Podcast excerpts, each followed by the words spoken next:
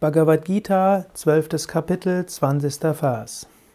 Yetu dharmamritam idam yatuktam payupasate shradhadhana matparama bhaktastetiva me priyaha. Diejenigen wahrlich, die diesem unsterblichen Dharma wie es oben beschrieben wurde, mit Vertrauen folgen und mich als ihr höchstes Ziel betrachten, sie, die Bhaktas, die Gottesverheerer, ruhen in der höchsten Gottesliebe. Dies ist der Abschlussvers des 20., also des, 11., des 12. Kapitels der Bhagavad Gita. Krishna hat in diesem zwölften Kapitel sehr viele wichtige Aspekte des spirituellen Lebens beschrieben.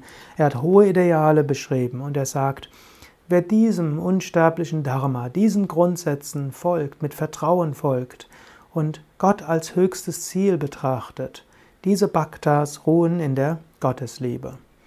Habe Vertrauen, habe Vertrauen darin, dass wenn du danach strebst, wirst du zu Gott kommen die, den hohen Idealen, die Krishna oben beschreibt, wirst du vermutlich nie ganz gerecht werden. Erst dann, wenn du die, Gottes, hm, die Gottesverwirklichung hast. Es ist gut, hohe Ideale zu haben. Es ist gut, daran zu arbeiten. Es ist dann gut, alles darzubringen, selbst die hohen Ideale. Sei gleichmütig in Erfolg und Misserfolg, auch im Erfolg und Misserfolg, an dem Folgen von hohen Idealen. Hänge nicht an den Früchten der Handlungen, auch nicht dass die Früchte des Bemühens gleich tiefe Meditation sind. Übe so gut wie du kannst, praktiziere so gut du kannst, betrachte Gott als höchstes Ziel. Gott wird dann in seiner Gnade dich zu ihm führen.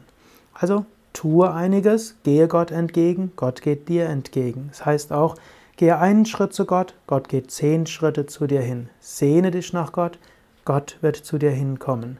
Praktiziere so gut du kannst, praktiziere mit Hingabe, arbeite an dir, bringe diese Arbeit Gott dar.